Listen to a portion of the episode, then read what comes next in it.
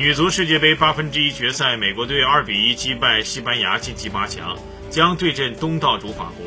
实力强劲的美国女足一开场就对西班牙女足发起猛烈攻势。开场仅七分钟，西斯禁区内被放倒，主裁判罚点球，拉比诺埃主罚骗过门将，稳稳命中，美国女足一比零领先。不过随后美国女足也遭遇了本届世界杯上的第一个丢球。全场比赛结束时，凭借拉皮埃诺点球梅开二度，美国女足二比一战胜西班牙女足晋级八强。美国排名世界第一，此前三次获得世界杯冠军，最近两届世界杯打进决赛，并且在二零一五年夺冠。西班牙女足排名第十三。